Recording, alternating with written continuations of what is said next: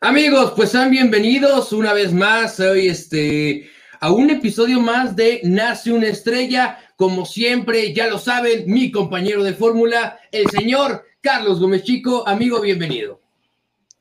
Hola Enrique, un gusto saludarte como siempre en otra emisión ya de Nace una estrella para platicar de otra figura importantísima. Hoy nos vamos a centrar justamente en el automovilismo y para eso tenemos un invitado de megalujo que seguramente nos dará unos datos, unas estadísticas de un punto de vista maravilloso. De acuerdo, y él es, permítanme decir lo que es la persona que yo conozco que sabe más de automovilismo en todo el mundo. He tenido la oportunidad de convivir con él a lo largo de muchísimos años ya y lo estimo muchísimo nuestro querido Sam Reyes aquí en Nace una Estrella. Sam, bienvenido. Quique Carlos, qué gusto saludarlos. La verdad es que muy honrado por sus palabras. Muchas gracias, muchachos. Lo único que hago, la verdad, es compartir lo que me gusta y es mi pasión y es el automovilismo deportivo. Y entre eso también está la Fórmula 1. Así que eh, muy, muy, muy agradecido de la invitación y por supuesto con mucho gusto. Aquí andamos. Vamos a, vamos a ver qué, qué, qué nos tiene esta noche. Perfecto, porque además, Sam, vamos eh, con tu favorito, con el predilecto que es eh, el señor Nicky Lauda. Híjole, este, ¿cómo, cómo, cómo decirlo? Nicky Lauda es un hombre eh, realmente muy interesante en todo sentido, un hombre que se salvó varias veces de la muerte, una de ellas en el en el, horroroso accidente que tuvo en el infierno verde en Alemania, eh, un hombre al que le decían eh, cara de rata por su pues, por su físico y que había quien se burlaba de él y había quien no lo respetaba, ¿no? Como en todos lados. Pero también una de las cosas que podemos hablar de Nicky Lauda es de un hombre resiliente que además era técnico, que era calculador y que por encima de todo era un lord y dejó toda su herencia familiar para pedir un préstamo a un banco y con ese dinero, digamos que comprar un asiento en la Fórmula 1 porque correr era su pasión. Entonces, imagínense cuál era la gran pasión que tenía Nicky Lauda, que fue capaz de olvidarse de su familia y de los títulos nobiliarios y de lo que la familia le podía otorgar para buscar su sueño que era correr en la Fórmula 1 y del cual eventualmente pues terminó falleciendo dentro de ese mundo, ¿no? Como, como el director eh, deportivo del equipo Mercedes, ¿no? Sí, absolutamente. Eso que mencionas es muy importante porque creo que también forma parte fundamental de su vida el hecho de que haya dejado a un lado esa herencia familiar, ese legado empresarial para él perseguir su gran sueño, que era correr en la Fórmula 1, que era el automovilismo, y finalmente pide un préstamo bancario, es decir, pone en predicamento su futuro financiero por perseguir un sueño. Pero eso es lo que define a los grandes. Cuando dejas a un lado todo lo demás y te enfocas simplemente en lo que quieres lograr, ¿no? Eh, yo creo que es la palabra resiliencia, como lo que mencionabas, una de las características, uno de los valores, uno de los atributos más importantes que tenía Nicky Lauda y pues finalmente lo logró, ¿no? Después de eh, también momentos complicados para llegar a la Fórmula 1, finalmente lo consigue y sobre todo llega su gran momento con Ferrari, ¿no? Ahí es cuando se empieza a consagrar ya esa figura de Nicky Lauda y por supuesto la que muchos recuerdan y tanto enaltecen en el mundo de la Fórmula 1. Eh, eh, es impresionante sobre todo por una cosa, cuando cuando Ferrari, cuando Don Enzo Ferrari crea la fábrica, él piensa en motores, piensa en sus autos, piensa más que nada en el desarrollo de sus motores y el que fueran rápidos. Pero eso no significara que fueran fáciles de manejar. Eh, el comendador era muy conocido porque no puedes hablar mal de su producto, no podías hablar mal de un cabalino rampante y Nicky Lauda tuvo esa osadía de, hablar de esto, se maneja como un camión, es una porquería y, y, después, cuando pasó el tiempo y tuvo la oportunidad de ver cómo eran las soldaduras de un chasis Ferrari, de, un coche Ferrari de, que podías comprar, las soldaduras eran unas bolas. Y, y, hay que explicarle a la gente que cuando se suelda algo de metal, debe parecer una línea punteada porque cuando se pone la soldadura, se le va dando vuelta para darle forma a esa soldadura y que parezca como si fuera una espiral pegadita en donde va la, la unión. Y lo que tenían los chasis Ferrari que yo vi de coches de verdad eran unas bolas espantosas, es decir, no era la estética, tú comprabas el Ferrari porque era un gran auto, porque porque todo ese tipo de cosas, pero no había como que ciertos cuidados y Nicky Lauda fue uno de los que empezó a moverle al coche de, sabes que esta pieza es muy pesada, cámbiala por tal material. A esta pieza le puedes quitar material de este lado, de aquel lado, y entonces puede ser eh, no tan frágil, muy resistente y puede ayudar a la velocidad. Es decir, un hombre que calculaba, que pensaba, que cambiaba y que a pesar de todo el comendatorio no mandó a la goma, porque hay que decir que cuando eh, Enzo Ferrari decía te vas, te ibas, o sea, no había vuelta atrás, ¿no? Sí. Y, aquí en esta parte eh, enaltecemos el tema de Nicky Lauda y que de repente siempre a lo largo del deporte me parece que la humanidad siempre necesita una rivalidad y de repente en algún momento, en algunos deportes, incluso en el, en el podcast pasado, eh, Carlos y yo hablábamos del tema cristiano contra Messi. Eh, en el automovilismo hay algunas rivalidades y una de las más conocidas, porque incluso se hizo una película de esto, es el tema de Nicky Lauda en contra de James Horn. Entonces, por supuesto, de, de las más sonadas del tema de automovilismo y que llegó a impactar de una manera en la vida de Nicky Lauda, porque le hizo comprender ciertas cosas que quizá el deporte en sí no te daba y era el tema de competir por competir simplemente.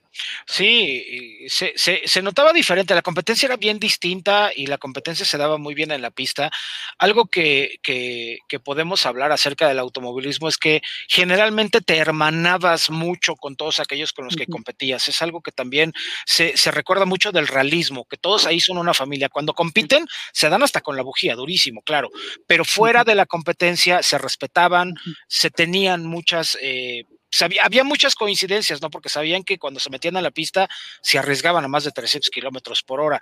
La película de, donde se, se, maneja toda esta historia, que hay que decirlo tal cual, Ron Howard hace un maravilloso documento que sí tiene un poco de ficción para ponerlo en un contexto, pero a fin de cuentas todo sirve para contar la historia de un hombre que compitió por tener su único campeonato del mundo, que fue James Hunt, pero que no le quitó en la historia el papel que le tocaba a Nicky Lauda porque fue campeón tres veces, en 1975, en el 77 y después en 1984, que, que por cierto, Nicky Lauda termina con la Fórmula 1 después de una primera época, se va a crear su empresa de aviación y luego regresa a la Fórmula 1, donde se vuelve a convertir en campeón para continuar otra vez como para refondear su empresa y todo el rollo, y todavía eh, pues hizo eh, lo posible para dejar un palmarés de 26, 25 victorias en su, en su palmarés en la Fórmula 1, lo cual no es nada malo, y uno de los pilotos que tiene tres campeonatos del mundo que tampoco lo puedes dejar de lado si lo comparas con otros como por ejemplo ahorita Fernando Alonso, este tiene dos campeonatos del mundo, no alcanzó a llegar al nivel de Nicky Lauda, nada más por dejar un ejemplo más palpable con lo que tenemos ahora, ¿no? Pero, pero hay que decir que Nicky Lauda para mucha gente resultó ser una inspiración por la forma en la que enfrentó sus problemas. Yo creo que uno de los principales ha sido, por supuesto, que después del choque que tiene en el infierno verde en Alemania, eh, pues se quema la cara, se quema la cabeza, eh, respira aire eh, súper caliente y, e inhala los, los humos de, de, ese incendio cuando se, se, prende su coche y todavía hay quien llega y lo saca y lo salva. Ya le habían dado la extrema unción, ya le habían untado el aceite para pues para esperar su fallecimiento en el hospital y milagrosamente salva la vida. Eh, le ponen partes de pierna y de, y de glúteos en la cara y en la cabeza para tratar de salvar lo que se pueda, pero antes de que terminara el año él ya estaba listo para volver a correr y hay que decirlo tal cual, ¿no? Uno era su resiliencia, tratar de recuperarse, tratar de volver a hacer lo que le apasionaba, que era correr, y porque sabía que tenía que defender un campeonato mundial. Mucha gente ha querido incluso disminuir el mérito de James Hunt de haber competido esas carreras en las que no corrió Nicky Lauda y haber ganado puntos que no ganó Nicky Lauda por no estar, pero naturalmente que a un mes de ese accidente que regrese Nicky Lauda para competir y todo, pues habla de una resiliencia importante. Ahora, personalmente, yo tuve una quemadura muy fuerte en mi pecho y en mi cara con agua hirviendo. Sí sé lo que significa un dolor de una quemadura y esto fue con agua caliente.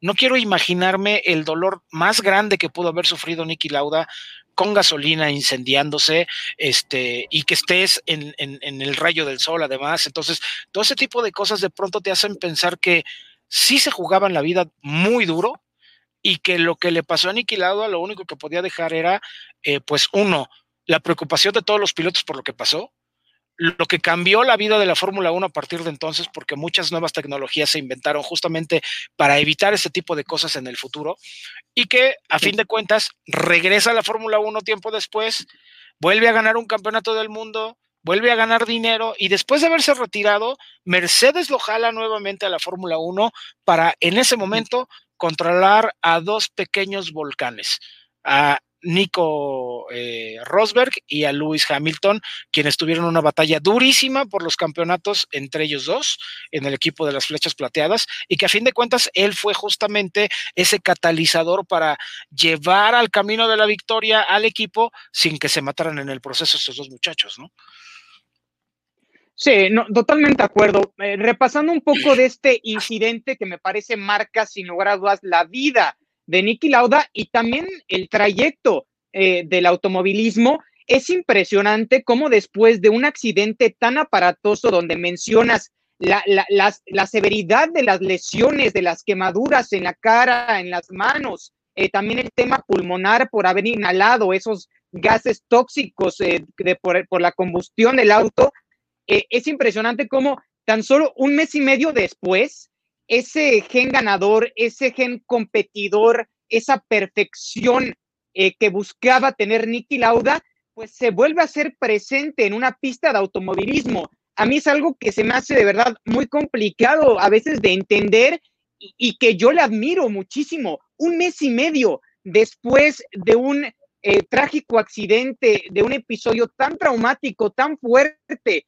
físicamente y también mentalmente, porque seguramente entras en un shock tremendo, porque primero él no quería correr ese gran premio de Alemania por el tema de la lluvia, por el tema de que la pista eh, no, no estaba seca. Él se opuso a correr, finalmente eh, los, eh, los pilotos deciden que sí se lleva a cabo este gran premio, él compite y pues lamentablemente sufre este trágico accidente, pero un mes y medio después regresa al Gran Premio de Japón, todavía con tres puntos de ventaja sobre James Hunt, y en este mismo Gran Premio, pues él decide bajarse voluntariamente porque también la pista estaba mojada y ahí prácticamente le cede a James Hunt ganar su único campeonato en la Fórmula 1. Eh, y, yo creo que eso también de, alguna forma es impresionante y es importante resaltar, eh, porque no quiso arriesgar su vida eh, de, de, más, ¿no? Y eso también hay que enaltecerlo y eso también hay que admirarlo, ¿no? Es decir, ¿sabías qué? Está bien competir, está bien buscar un campeonato, pero también hay que tener un límite y primero está mi vida. Entonces son dos puntos muy importantes en su carrera, el tema de regresar después de un episodio tan traumático y también de decir, ¿sabías qué? Voy a ceder lo que más quiero que es ganar un título por mantenerme sano y por competir el día de mañana, ¿no? De hecho, tenía una frase, eh, me parece maravillosa, que dice, la única victoria importante en este negocio, el de la Fórmula 1, el del automovilismo, es el día en el que abandones el paddock con vida. Esa es la victoria más importante y es muy cierto, es un deporte que sí ya ha evolucionado, que ahora es más complicado ver eh, escenas tan fuertes y tan trágicas, ya se toman más medidas de seguridad, pero aún así correr un auto a 300 kilómetros por hora pues, es traer un arma literal, ¿no? Y, y, en cualquier momento se puede disparar y salir de control.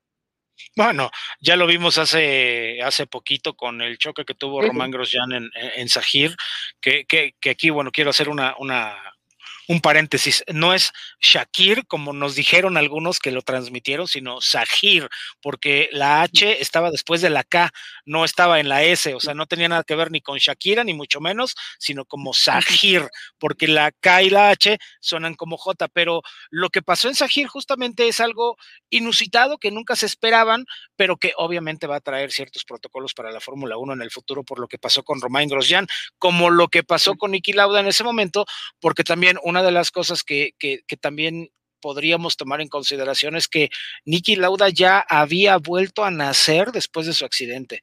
Esa misma temporada sí entrega, como dices tú, Carlos, y lo dices muy bien, entrega el campeonato de alguna manera y por eso algunos quieren demeritar ese campeonato de James Hunt, pero creo que a fin de cuentas se definieron dos cosas. Una, James Hunt sí tenía esa pasión por ser campeón y después de ese campeonato prácticamente no quedó mucho tiempo en la Fórmula 1 para él y se retiró y después se convirtió en un narrador de carreras, también estuvo muy metido en el deporte motor y terminó falleciendo justamente de cáncer, cosa curiosa, ¿no?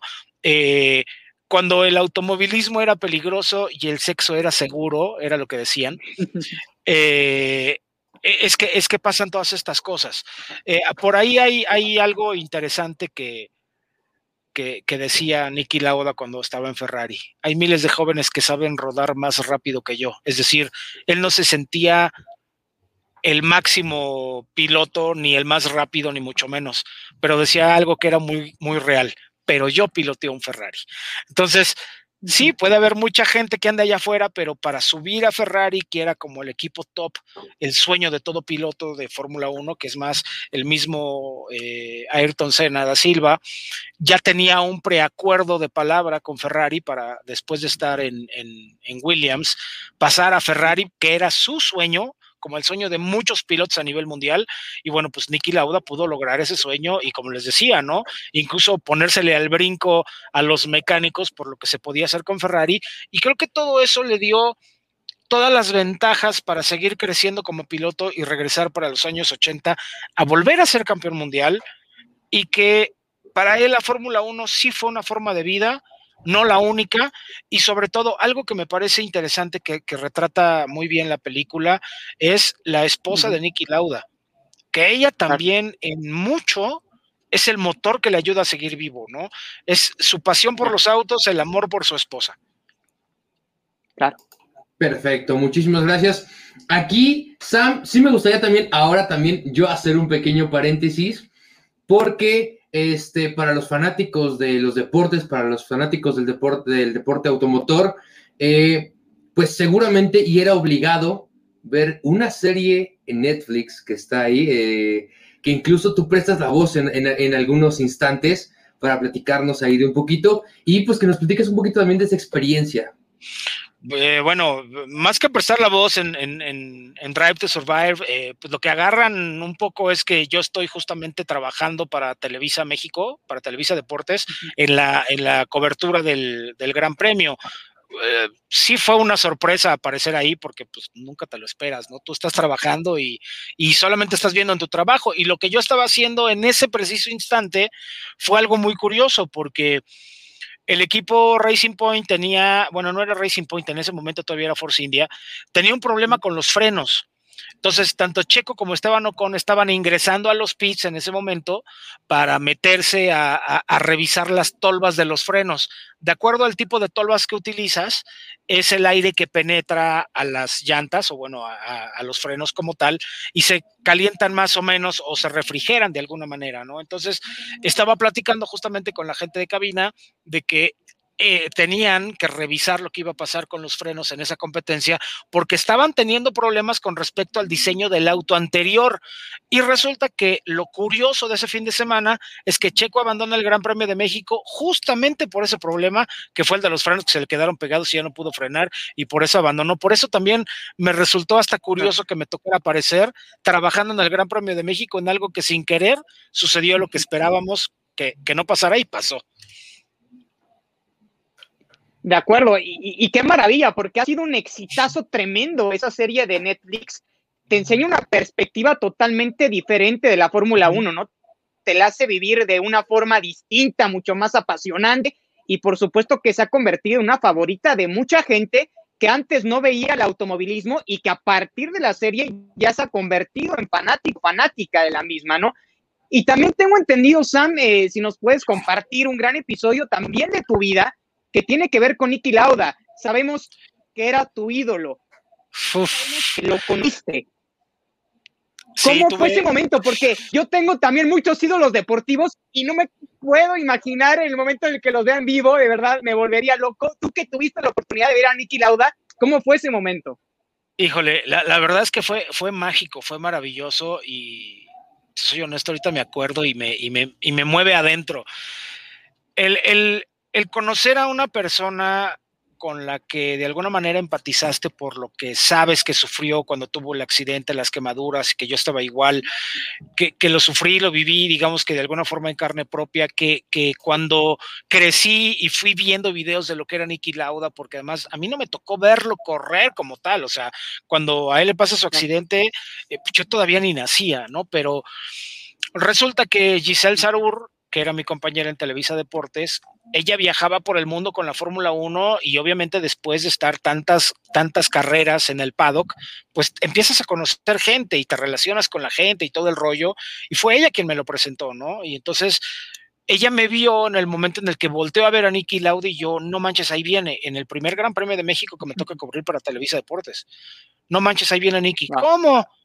Pues, ¿cómo, cómo? Como que me derrito porque viene uno de los pilotos que más admiro.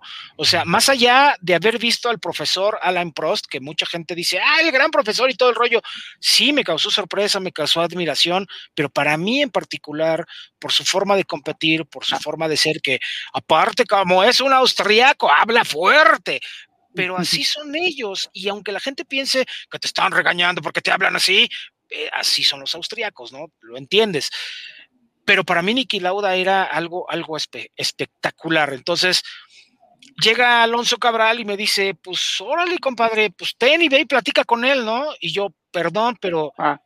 a mí no me había pasado nunca que me quedara petrificado, ¿me explico? Yo pensé que era fácil llegar con alguien que admiras y asaltarlo con preguntas y todo el rollo y en ese momento no pude. Y Giselle vio lo emocionado que estaba, o sea, la verdad es que puedo decir que Giselle como, como una amiga mía cercana, como una amiga que, con la que tuve la fortuna de trabajar, me acercó con él y me dijo, mira, Nicky, él es Sam Reyes, ha hecho esto, esto y esto, y le empezó a decir cosas de mí y yo te juro que no pensé jamás que iba a babear por alguien. Y pues yo lo veía como, ah, o sea, se me caía la baba. Y de pronto vino una magia espectacular, fantástica. Ay, hola, ¿cómo estás? Pero con una voz así, pero también se escuchaba así como que extraño. Y pues hablas con él en inglés y todo, y se, se ve golpeado y todo. Me toma de la mano y me saluda y ¡plim! En ese momento fue mágico, algo me quitó el velo de la, de la emoción y me permitió hablar con el personaje. Y entonces empezamos a hablar sobre carreras, cómo llegó, lo que estaba haciendo. Y de pronto Nicky Lauda fue una persona más, pero fue una magia que él creó y que me ayudó a entender después que todas las personas son igual que tú. Tienen que dormir cuando se cansan para recuperarse todas las noches, tienen que comer, tienen que también pues, si les pegas, les duele, si se cortan, sangran, y, bueno, todas las necesidades fisiológicas que tenemos los humanos también las tienen ellos. Y, eso para mí fue un parteaguas profesional que me ayudó también a poderme definir con los profesionales a los que admiras y que me ayudó también eventualmente ah. a poder entrevistar a otros personajes, como el caso de Emerson Fittipaldi, que yo también, uff, lo tenía en el cielo y que también gracias a lo que hizo Nicky Lauda y a la misma personalidad de, Emerson Fittipaldi pude platicar con ellos eh, para, para, para, trabajo, eh, que ha sido maravilloso. Así que si, si, si en algún momento quieres hablar de una anécdota que te cambia la vida, en mi caso fue estrechar la mano de Nicky Lauda, que me ayudó hasta profesionalmente de una forma que no esperaba. Y mira, me, me emociono. me emociono de platicarlo, te lo juro. Eh, compartimos esa emoción contigo, Sam.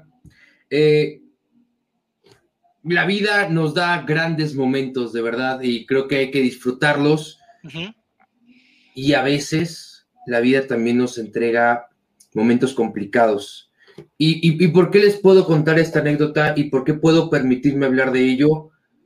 Porque yo estuve a dos metros, incluso menos, porque era el que, para los que no lo saben, Sam era mi profesor. Y yo era el primero que me sentaba en la fila porque me encantaba, adoraba su clase. Es un extraordinario profesor. Y fue un lunes 20 de mayo del, 2019, incluso estábamos en clase. Eh, yo creo que cerca de las ocho y media ya había comenzado la, la clase. Estábamos, estábamos hablando, incluso me acuerdo de, estábamos platicando algo de Fórmula 1 porque el profesor Sam es de los que se sube a la mesa y nos explica, nos enseña y de repente algo cambió en su mirada, estaba en su celular, lo azotó contra la mesa y lo único que nos pudo decir es, acaba de morir Nicky Laura. Y, y fue un momento donde creo que todo el salón, si de verdad nuestro salón se caracterizaba de repente por ser un poco ruidoso, creo que en ese momento se sintió un silencio por lo que sabíamos que representaba Nicky Lauda para el profe, para, para nuestro querido amigo Sam, y, que nos platiques un poquito qué pasó ahí, porque nosotros desde acá se nos partía el corazón de verte así, debo de admitirlo. Eh, yo lo, he platicado en algunas ocasiones con, con, Raúl, de esos momentos de que no sabes qué hacer, que nos levantamos, te preguntábamos, te dimos un abrazo para saber qué estaba sucediendo, porque sentíamos contigo esa pena de lo que había sucedido con Nicky Lauda aquel 20 de noviembre del 2019. Pues fue un... Um, híjole, no quisiera decirlo como, como, como un fan, pero seguramente pasa mucho también con las, con las personas que, que, adoran a un actor, que adoran a un cantante, que adoran a un deportista, que cuando se les va, eh, lo lloran. Eh, lo puedo comparar, por ejemplo, con los miles de aficionados argentinos que lloraron la muerte de Diego Maradona, y que en mi caso ya entiendo perfectamente, ¿no? Porque fue un hombre del cual vi la mayoría de las carreras que pude conseguir en, en, YouTube y en todos los medios que pude, porque me interesaba, porque quería saber más de él, cómo manejaba, cómo era, cómo llevaba su carrera y porque tuve esa oportunidad de, convivir con él, de platicar con él, no solamente una vez, sino algunas veces, y, de alguna manera sí lo sientes cercano. Y cuando tuviste la oportunidad de estar con alguien a quien admiras tanto y que esperabas volver a ver, porque además eh, e, ese año esperaba volverlo a ver en, en el Gran Premio de México, y que sabía que ya no iba a estar, sí fue un fue un vacío que no me pude eh, explicar. Así como él había creado esa magia de quitarme ese velo de, la, admiración tan grande que tenía que me, había petrificado, eh, también su, fallecimiento me, me, me, causó un, sí podría llamarlo dolor, y me causó un, el extrañamiento de sentir que lo extrañaba y no sabía que, que la última vez que había platicado con él era la última vez que lo, iba a ver, lo había visto con vida y que seis meses antes lo había visto por televisión y tampoco supe que aunque fuera por televisión, este, era la última vez que yo lo veía con vida, ¿no? Entonces, sí fue como que de pronto una pérdida emocional que aún hoy no me puedo explicar. Se los digo honestamente, no me lo puedo explicar porque para algunos podría ser, ay, qué exagerado, no manches. O sea, ¿cómo crees que vas a, este, a extrañar a alguien que no vive contigo? No, bueno, pregúntenle a los aficionados madridistas cuando se fue Cristiano Ronaldo del Real Madrid, lo siguen extrañando. Aquí tenemos uno, ¿eh? Aquí tenemos uno. Y tienen razón. porque... no, te entiendo perfectamente. Exacto, porque, porque se sienten cerca, porque se sienten ligados de alguna manera a su deportista y tienen derecho a sentir dolor por algo que les apena, pues es natural. Si hoy fallece Cristiano Ronaldo, espero que dure muchos años más, por supuesto, pues los aficionados que amaban a Cristiano Ronaldo seguramente van a sentir una pérdida como la que yo sentí esa vez. Por eso creo que nunca podemos pensar que lo que les pasa a los demás pueda ser una exageración porque no sabemos qué es lo que hay dentro de su corazón. Y por eso también creo que me hizo crecer un poco, porque mucho de lo que le pasa a la gente ahora, pienso dos veces antes de tratar de emitir un juicio, porque lo primero que pienso es, ah, espérame, ah, en su momento a mí me pasó esto, seguramente a él está pasando algo que yo no conozco. Entonces creo que todo nos deja una enseñanza y creo que es maravilloso. Totalmente. Son tantos años de ver a un personaje que queramos o no, formas un vínculo afectivo, empático con esa persona, con esa figura y de pronto piensas que es hasta parte de tu círculo, de tu familia, porque ves su imagen, ves su rostro todos los días o cada fin de semana y por supuesto que en el momento en el que sabes que ya no lo vas a volver a ver y sobre todo tú que lo viste en carne propia, físicamente, estrechaste su mano, intercambiaste palabras con él, por supuesto que entiendo, al menos desde mi punto de vista, el dolor que se debe de sentir el perder a un ídolo. Eh, yo también, eh, como te platicaba, tengo algunos y, seguramente el día en el que alguno fallezca, sentiré también cierto dolor a pesar de no haberlo conocido, a pesar de que no es parte de mi familia, pero existe un vínculo afectivo por ese roce, por esa eh, interacción que se da a veces a través de una pantalla, pero que lo vives como si estuvieras en el estadio, como si estuvieras junto a él.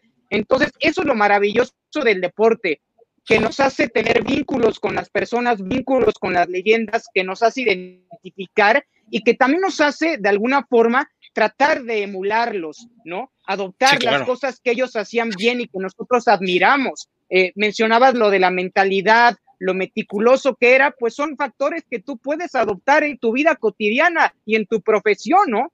Eh, entonces, eso es lo maravilloso del deporte y por supuesto que entiendo perfectamente eh, tu dolor a partir de la muerte de Nicky Lauda, pero también ahora, y cambiando un poquito de tema, eh, Sam, tenemos en México un piloto que levanta mucha esperanza en nuestra gente y en nuestro pueblo, y sobre todo ahora con su incorporación a Red Bull, que es por supuesto Sergio El Checo Pérez, que hasta el momento creo que el balance general que ha tenido con esta escudería ha sido maravilloso, ¿no? Ha sido el gran complemento de Verstappen y pues en este momento Red Bull en cuanto al campeonato de constructores está en primer sitio, desplazando a Mercedes, cosa que es lo que quería lograr Red Bull a toda costa esta temporada.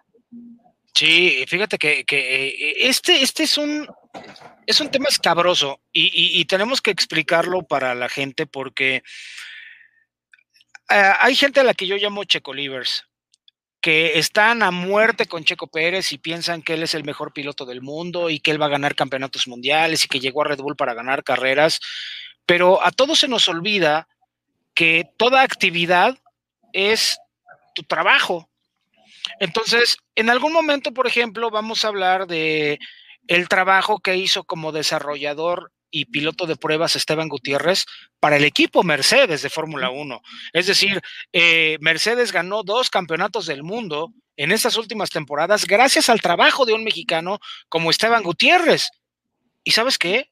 La gran mayoría de la gente y los aficionados no lo supo. ¿Por qué? Porque, ay, es que no está corriendo la Fórmula 1, no manches, no es lo mismo. Perdón, su trabajo es, ser piloto, es desarrollar, es generar el trabajo para que el equipo pueda ser campeón mundial. Y creo que a veces se nos olvida ese tipo de trabajo que es importantísimo para el equipo que a lo mejor está compitiendo, pero que un gran jefe, como lo dice el, dicho, se rodea de grandes colaboradores. Y Esteban Gutiérrez fue uno de esos grandes colaboradores para el equipo Mercedes.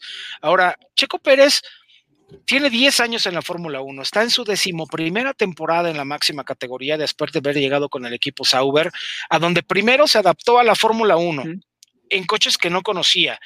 En su segundo año tuvo su primer podio, que fue justamente tratando de alcanzar a un Fernando Alonso que traía un motor Ferrari y al que le dijeron, espérate, espérate, compadre, no lo vayas a rebasar porque nos quitan el motor. Entonces, de pronto esas cosas, dice, espérame, me quedo en el equipo y acepto y obedezco o me vale gorro y me dejo ir. ¿Cuál sería el peor daño? Nadie sabe exactamente qué pasó, pero el chiste es que antes de que terminara la carrera, Checo se sale de pista, luego regresa y ya no le da tiempo de alcanzar a Fernando Alonso cuando le estaba recortando casi dos segundos por vuelta. Lo que sea, fue su primer podio. Pero además, la manera en la que debuta en la Fórmula 1 es un séptimo lugar en Australia, en esa primera carrera que tuvo en Sauber. Y de pronto todo el mundo empezó a decir, claro, Checo va a crecer rapidísimo y va a ser campeón mundial y no sé qué. Y luego llega la época de McLaren.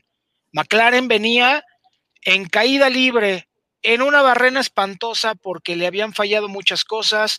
Ron Dennis ya no era el jefe del equipo, estaba Martin Whitmarsh, no funcionaba del todo el equipo, entró en un momento difícil para McLaren, y no tuvo ni podios en ese año. Y luego sale del equipo por lo que tú me digas. Y estuvo a punto de quedarse sin asiento en la Fórmula 1 porque hasta habían publicado que se iba a subir a un Renault y a la mera hora no fue, no se armó, no cuajó y llega Force India. Un equipo que venía creciendo como equipo y mira, eh, hablando justamente de, prepararte, estaba sacando datos porque tengo algunas cosas que hacer justamente el día de mañana, pero cuando el equipo Force India empieza a crecer también, eh, en el 2008 era décimo, 2009 fue noveno, 2010 séptimo, 2011 sexto, 2012 séptimo y luego en 2000, el 2013 fue sexto. El 2013 fue el año en el que Checo estuvo con el equipo McLaren, pero ya con Checo, en el 2014 fueron sexto lugar. Al año siguiente subieron uno y luego 2016 y 2017 se convirtieron en el cuarto mejor equipo de toda la parrilla, gracias también al trabajo de Checo Pérez. Con un coche que era difícil de manejar y que lo, digamos que lo domó, por decir una palabra rara eh, o más entendible, pero generó un desarrollo del coche que lo hizo el cuarto mejor coche de la parrilla, es decir, detrás de Mercedes, Red Bull y Ferrari que eran las grandes potencias. Entonces, esto habla también de un trabajo importante de un piloto que no nada más va a ganar carreras, va a desarrollar para irse adelante, porque entre más adelante estés, más dinero te toca al final del año cuando la Fórmula 1 reparte el dinero por los derechos de transmisión, patrocinadores, eventos, etcétera, etcétera. Entonces, Checo Pérez le hizo ganar mucho dinero a Vijay Malia. Checo Pérez está llamado hoy a Red Bull hacer un desarrollo que ya no pudo seguir con Force India, a pesar de que en el 2020, con todo y todo, volvió a poner al equipo Racing Point en el cuarto lugar de constructores, después de que Lawrence Stroll eh, compró el equipo de Vijay Malia, que era el Force India, y que transformó en, en Racing Point. Ahora que se acaba ese contrato en el que Checo Pérez no podía seguir en el equipo Aston Martin porque Aston Martin es una marca europea para europeos, para vender coches europeos a los europeos, pues un latinoamericano, viéndolo desde el punto de vista negocio estrictamente, ¿eh? no tiene nada que ver. Pero en cambio, llevas a un Sebastián Vettel al que no le vas a pagar dinero, sino le vas a pagar con acciones de la compañía para que sea tu bastión para vender coches Aston Martin en Europa, es más entendible. Checo se queda sin asiento a pesar de haber firmado hasta 2023 y Red Bull le abre la puerta. Pero ¿por qué Red Bull le abre la puerta a Checo Pérez? Este es algo interesantísimo porque era muy parecido a lo que estábamos diciendo de Esteban Gutiérrez. Tienen que desarrollar una plataforma porque en el 2022 viene un cambio de reglas. En ese cambio de reglas es un cambio de coche y necesitas un joven experimentado que sepa qué hacer con este coche. ¿Por qué? porque el haber tenido a Alex Albon y a Pierre Gasly con Max Verstappen era tener a jóvenes inexpertos que no te podían desarrollar una plataforma. Entonces, con un chavo que tiene 10 años en la Fórmula 1, sabe a qué huele, sabe a qué sabe, sabe qué se siente ponértelo de sombrero, porque alguna vez ya se volteó, sabe lo que es estar allá adentro y qué le puedes pedir al ingeniero que te ponga, que te quite, que te arregle, que te ajuste. Y eso es justamente para lo que llaman a Checo para que alguien con experiencia desarrolle esta nueva máquina, pero sobre todo, y lo más importante es porque ya nos lo ha dicho la prensa, el equipo Red Bull había comprometido, bueno, se había comprometido con Jos Verstappen, que fue, que es el papá de Max Verstappen, a convertir a Max en el piloto más joven en ser campeón de la Fórmula 1. Desgraciadamente no pudieron cumplir porque Mercedes se les atoró en el camino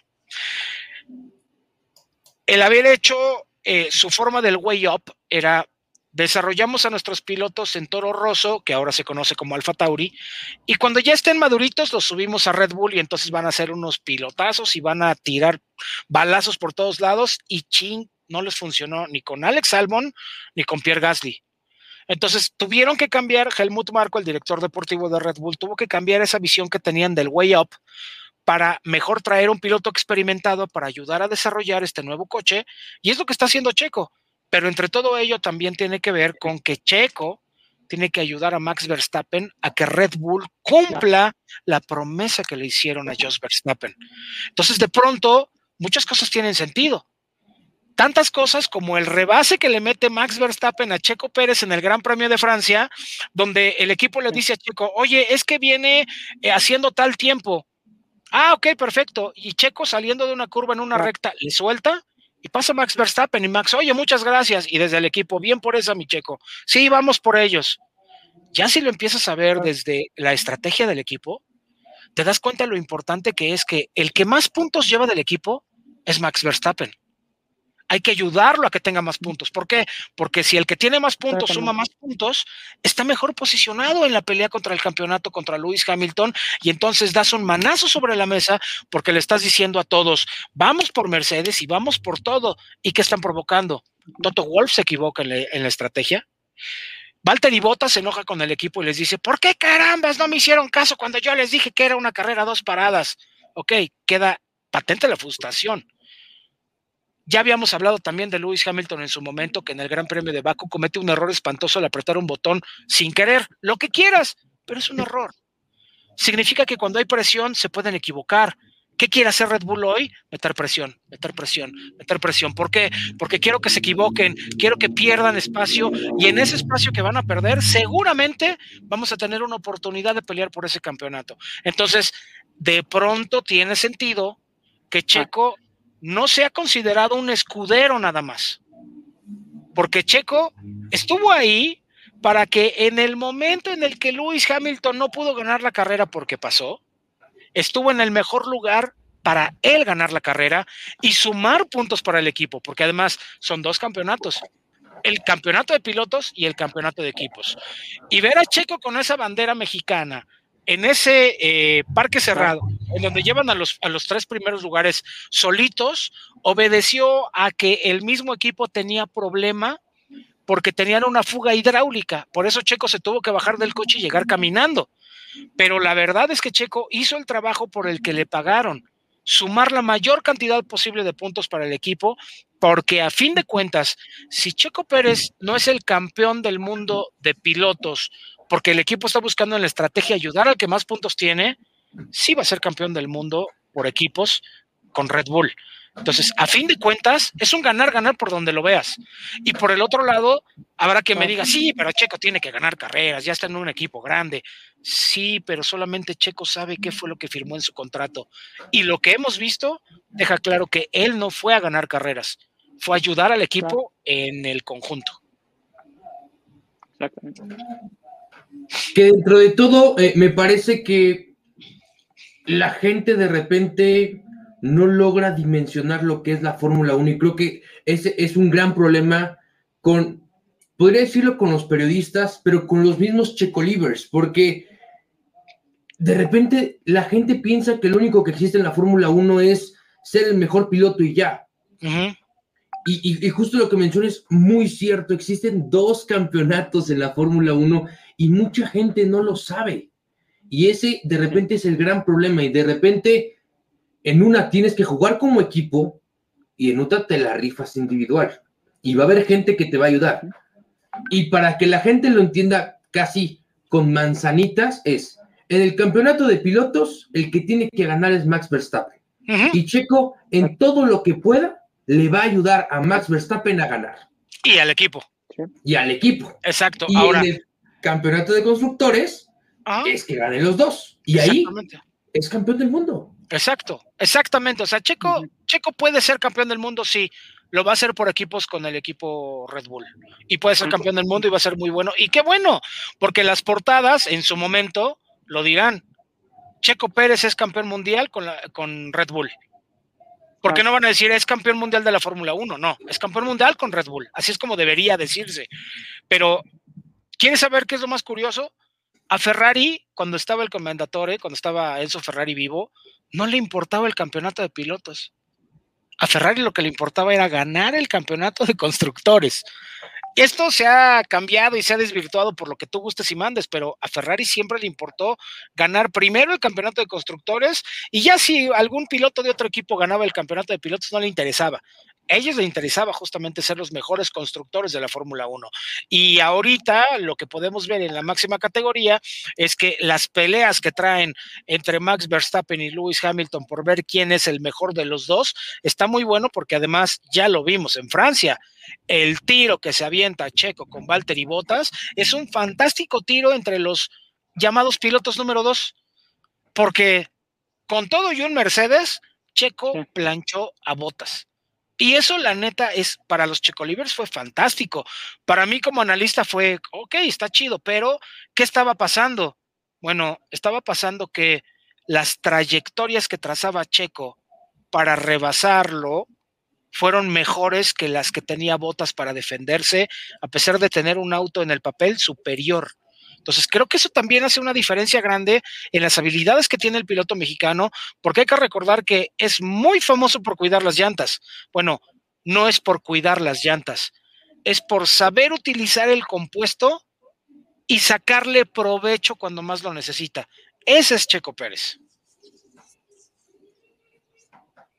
Sí, totalmente de acuerdo. Eh, yo creo que es muy importante diferenciar justamente el campeonato de pilotos con el de constructores y por supuesto que la prioridad de Red Bull pues es Max Verstappen. Lo que hicieron es traer un piloto que le pueda aportar mucho al equipo para ganar el de constructores como es Checo Pérez y que lo ha hecho hasta el momento de una muy buena forma. De hecho es tercero en cuanto a posición del campeonato de pilotos y por supuesto Red Bull con los puntos sumados pues es número uno desplazando a Mercedes, que es el gran fin que tiene la escudería y que hasta el momento lo está logrando. Entonces, si hacemos un balance, me parece general de la temporada 2021 hasta el momento de Checo Pérez, creo que ha sido muy buena y ha cumplido con las expectativas que se le puso sobre la mesa para que aportara justamente puntos eh, a, la escudería, al equipo, sin desplazar a Max Verstappen, entendiendo que él es el pilar del equipo, entendiendo que él es el conductor número uno eh, eh, justamente de, esta compañía.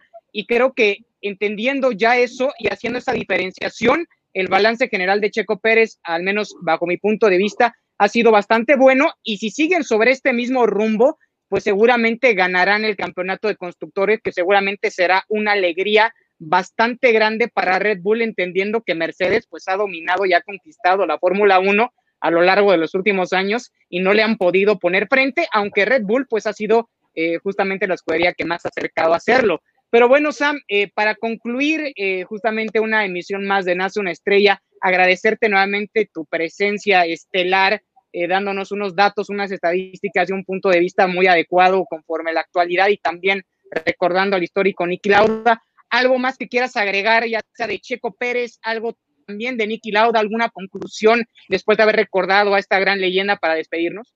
Yo creo que para recordar a Nicky Lauda tendríamos que hablar acerca de una de sus frases más eh, incendiarias de la Fórmula 1. Los Fórmula, los Fórmula 1 actuales los puede pilotar hasta un chimpancé. Fueron las palabras de Nicky Lauda, por tanta tecnología y por tantas cosas. Nada más imagínense el respeto que tenía Nicky Lauda en el equipo Mercedes, que fue capaz de guiar el camino para que Lewis Hamilton y Nico Rosberg ayudaran al equipo.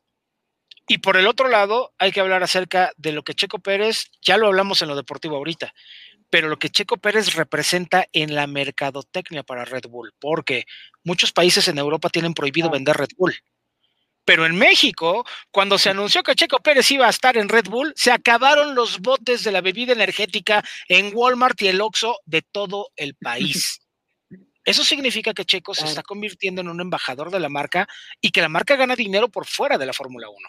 Y además, ya firmaron un contrato con la Secretaría de Turismo en la cual los pilotos de Red Bull, Memo Rojas, Checo Pérez y muchos otros, se van a convertir en embajadores del turismo mexicano. ¿Eso qué nos deja? Nos deja muy claro que también dentro de lo deportivo está lo más importante detrás del deporte. Dinero, Sarvano, dinero.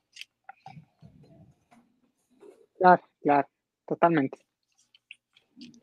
Sí, totalmente de acuerdo. Pues finalmente se tiene que financiar de alguna forma el deporte y por supuesto que es pues finalmente un negocio, un negocio que está disfrazado con lo deportivo que por supuesto que es lo que jala y lo que genera afición y pasión por parte de la gente, pero que tiene que tener un sustento económico para seguir subsistiendo. Y creo que como bien mencionas, pues Checo Pérez ha sido un embajador maravilloso en ese sentido para Red Bull. Y, y, pues teniendo también un gran premio en México, afortunadamente, pues entonces, por supuesto que su impacto es mayor, ¿no? No es lo mismo si no tienes un gran premio en tu país a que si sí lo tienes. Y en México, pues en este momento gozamos con tener un gran premio y el hecho de ver a Checo Pérez con Red Bull viniendo a México, y bueno, si es posible teniendo una gran actuación, pues por supuesto que para Red Bull, eh, financieramente, deportivamente y por todas las vertientes que lo veamos, es un ganar-ganar absoluto, ¿no? Completamente, completamente, porque te voy a decir una cosa, a Red Bull como equipo en lo deportivo le va muy bien en el Autódromo Hermanos Rodríguez. Y si Checo de alguna manera puede subirse al podio en México, va a ser una locura, ¿eh? O sea, sí créeme que para octubre de este año ya dijeron que el Gran Premio se hace sí o sí, y la gente del Gran Premio de México está trabajando en ello. Entonces, hay que recordar lo que pasó en su momento cuando Luis Miguel el Chapulín Díaz ganó la Gran AM en México y cerró la carrera en México. Fue una locura y, y fueron al Ángel a celebrar y todo el rollo. Esa era la gran AM, no era tan fuerte mercadológicamente como la Fórmula 1. Si Checo se sube al podio en México, ahí te encargo el escándalo que vamos a hacer todos los medios ah. y el escándalo que van a hacer todos los aficionados, porque que un mexicano se suba al podio en México lo va a hacer estadísticamente el más exitoso mexicano en la Fórmula 1. Muchas gracias, Sam. Muchas, muchas gracias. Aquí rápidamente nada más que nos reiteres tu Twitter para que te vayamos a seguir este, en el mejor contenido deportivo, porque no solo en tu Twitter subes contenido de Fórmula 1, sino de todos los deportes. Ahorita le están eh, dando muy duro con el tema de la Eurocopa también, entonces ahí, por favor, la invitación a seguirte en tu Twitter. Ah, muchísimas gracias, arroba Sam Reyes así estoy en Twitter y en Instagram. En Instagram subimos más bien fotos locas que se nos ocurren, pero en Twitter todo lo que tenga que ver con información, ahí estamos para ustedes. Y obviamente, si tienen preguntas, tienen dudas, pues escríbanme un mensaje directo o escríbanme en Twitter y con mucho gusto lo que podamos les vamos a responder. A lo mejor no inmediatamente porque a veces estamos trabajando en ese momento, pero les vamos a responder, eso es seguro. Perfecto, bueno, pues con esto nos despedimos. Mi estimadísimo Charlie, muchas gracias por, eh, por estar. Eh, si no me equivoco, y les cuento nuevamente, en el séptimo ya episodio de Nace una estrella. Sí, ya séptimo episodio, repasando la vida de muchas grandes estrellas y lo seguiremos haciendo. Y por supuesto, muy contento porque hoy tuvimos un gran invitado en Sam Reyes, un tipo que por supuesto ha vivido la Fórmula 1 de una perspectiva mucho más cercana, con un conocimiento extensísimo sobre el tema y que esta noche, el día de hoy, nos pudo aportar grandes conocimientos sobre la carrera de Niki Lauda y también sobre su perspectiva de Checo Pérez y de la Fórmula 1 en la actualidad. Así que creo que ha sido un programa maravilloso y reitero, agradeciendo eh, a Sam Reyes su presencia, que ha sido realmente estelar para nosotros aquí en Hace una Estrella. Espero que la gente lo disfrute. Estoy seguro que la gente lo disfrutará y que también seguirá a Sam Reyes porque todo lo que nos ha platicado, de verdad que mis respetos en cuanto a conocimientos del deporte motor. Así que muchísimas gracias. Muchas, muchas gracias. Amigos, pues ya lo saben, a nombre de toda la producción de Nace una Estrella, mi nombre es Enrique Novelo y descansen, buena noche porque hoy nuevamente nace una estrella.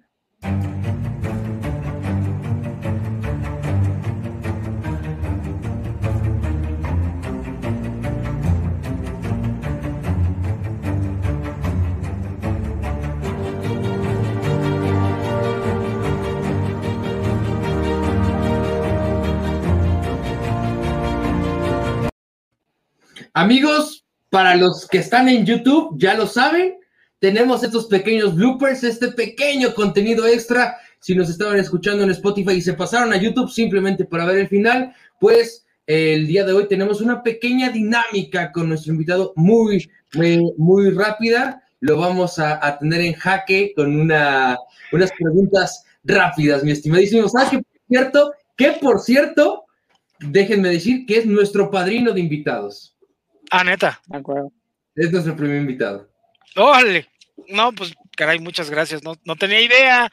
Pero van a ver, ¿eh? Gandallas me están poniendo el pie. Me ponen trampas. No, no, no, mira, son sencillas. No, poniendo curvas. sí. Unas curvas muy cerradas. ¿no? Sí, sin perarte por lo que estoy viendo, ¿eh? Ya, ya estoy viendo que ahí Kike se está preparando para hacer algo, algo agandallador. Mira, la verdad es de que eh, va a ser muy sencillo. Te vamos a decir un nombre o alguna fecha y nos tienes que decir lo primero que se te venga a la mente. Una va a ser eh, mi estimadísimo Charlie, otra eh, voy a ser yo. Entonces, ahí nos vamos a ir y por supuesto lo primero que se te venga a, la mente. Eh, se será... el examen, yo no tengo la culpa, no estudié. No, no, no, pero son de lo que piensas, o sea, ¿es algún nombre o es algo? Así que tú no te preocupes. Bambi. Lo que te salga del corazón. ¿Te arrancas tú, Charlie? Sí, yo me arranco. Eh, Nicky Lauda. Maestro. Perfecto. Vamos ahora, Luis Hamilton. Ay, ay, ay, me estás pegando donde más me duele. Es que reconozco que tiene unas grandísimas manos, pero es tan chillón. O sea, ah, tal cual. Muy bueno, pero chillón. Perfecto. Perfecto. Ayton Senna. Uno de los más grandes pilotos que hemos podido ver sobre la faz de la Tierra por muchas cosas. Por su manejo, por su entrega, por lo que dejó al automovilismo y porque hoy hay mucha gente que no falleció gracias a Ayrton Senna, así que yo creo que fue eh, tal vez la fortuna más grande de la Fórmula 1. Perfecto. Ahora, este no es un nombre, sino es este un evento, Gran Premio de México. Un sueño, fantástico, hermoso, maravilloso.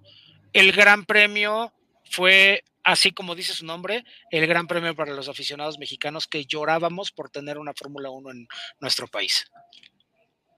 De acuerdo. Y siguiendo sobre el tenor tricolor, Sergio Checo Pérez. Un gran piloto mexicano, un piloto promedio a bueno en la Fórmula 1, que ha sido muy poco valorado. Muy poco valorado, porque su trabajo ha sido tan grande que la gente no lo puede dimensionar si no conoce el deporte. Por eso es que los, los periodistas tenemos una gran responsabilidad de conocer el trabajo para dimensionar lo que ha hecho. Y creo que Checo Pérez ha sido infravalorado. Perfecto, ahí lo tienen en palabras de San Reyes. Otro piloto, eh, me atrevería a decir incluso que es su favorito. Ah, el buen pato. El buen ah, pato. El buen pato Howard. Patito, patito, color de café. Este, la verdad es que Patricio Ward fue un joven que conocí cuando él tenía seis años era muy bueno corriendo, la gente se burlaba de él por su aspecto y resulta que ahora que creció es un chavo guapo, atractivo para las chicas, carismático con la gente, educado, una fantástica persona y además ya lleva dos victorias en la, en la IndyCar en esta temporada. Así que les voy a decir una cosa, ¿se acuerdan de Adrián Fernández? Bueno, el mismo Adrián Fernández dijo, este chavo está cañón. Entonces, Checo Pérez en la Fórmula 1 se va a convertir en un grande. Pato Ward en la IndyCar no va a competir contra Checo, ¿eh? Va a ser su propia carrera por separado y los dos van a brillar. Así que Pato, aguas, ¿eh? Porque también viene una época muy buena para él. Perfecto, con esto concluimos esta, estos, estos shots, estos disparos que teníamos preparados para ti. Y yo la, la única duda que me quedo es si existiera una posibilidad en un mundo ideal, van, eh, faltan cinco vueltas, si hay la posibilidad de que Checo rebasa a Max Verstappen para llevarse el primer lugar de la Fórmula 1 en el Gran Premio de México, ¿sucedería o no sucedería?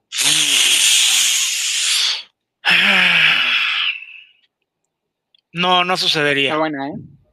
Me encantaría que lo hiciera, pero sé que no sucedería, especialmente si el estado del campeonato condiciona el campeonato de pilotos de Max Verstappen. Ok. Pero si por alguna razón hubiera la posibilidad de que a pesar de eso Checo pudiera ganar la carrera y de todas maneras Max pudiera ser campeón, en una de esas Helmut Marcos sí lo permitiría porque hay razones no deportivas detrás que serían muy buenas para Red Bull a nivel marca, a nivel mundial, ¿eh? Ah. O sea, estaría determinado por el un estallido. Sí, completamente completamente. Pues ahora sí, para los amigos que nos estaban viendo en YouTube, que ya saben que existe esta bonita sesión, a veces son bloopers, a veces nos ponemos a cantar, a veces nos ponemos a aplaudir. El día de hoy teníamos una dinámica con nuestro querido Sam Reyes. No se puso tanto en jaque, se nos espantó de un inicio. Espero que ya todo esté más tranquilo. Y la otra es el primer episodio que llega a una hora fantásticas, 60 minutos que tuvimos la oportunidad de platicar contigo, Sam. Muchísimas gracias y reiterarte nuevamente nuestro agradecimiento de tenerte aquí. Muchísimas gracias a ustedes. La verdad que eh, me divertí mucho, honestamente. Fue padrísimo compartir anécdotas y, todo lo que vivimos. Y, y, por qué no decirlo, ¿no? A lo mejor esto puede ayudar a que la gente pueda entender un poquito más el deporte. Con que una persona lo entienda, me doy por bien servido. Perfecto. pues mi estimadísimo Charlie, por favor.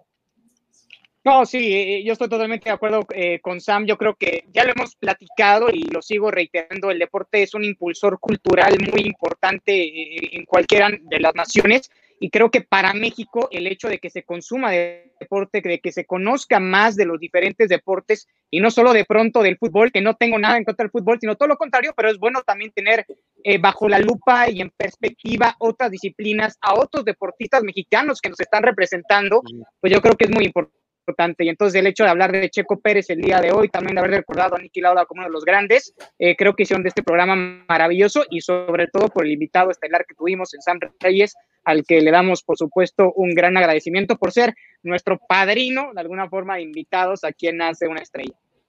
Muchas gracias, de veras, muchas gracias. Muy honrado, muy honrado de estar aquí con ustedes, chicos.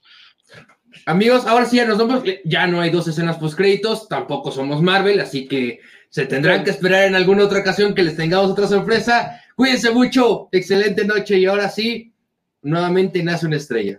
Pandera Cuadros.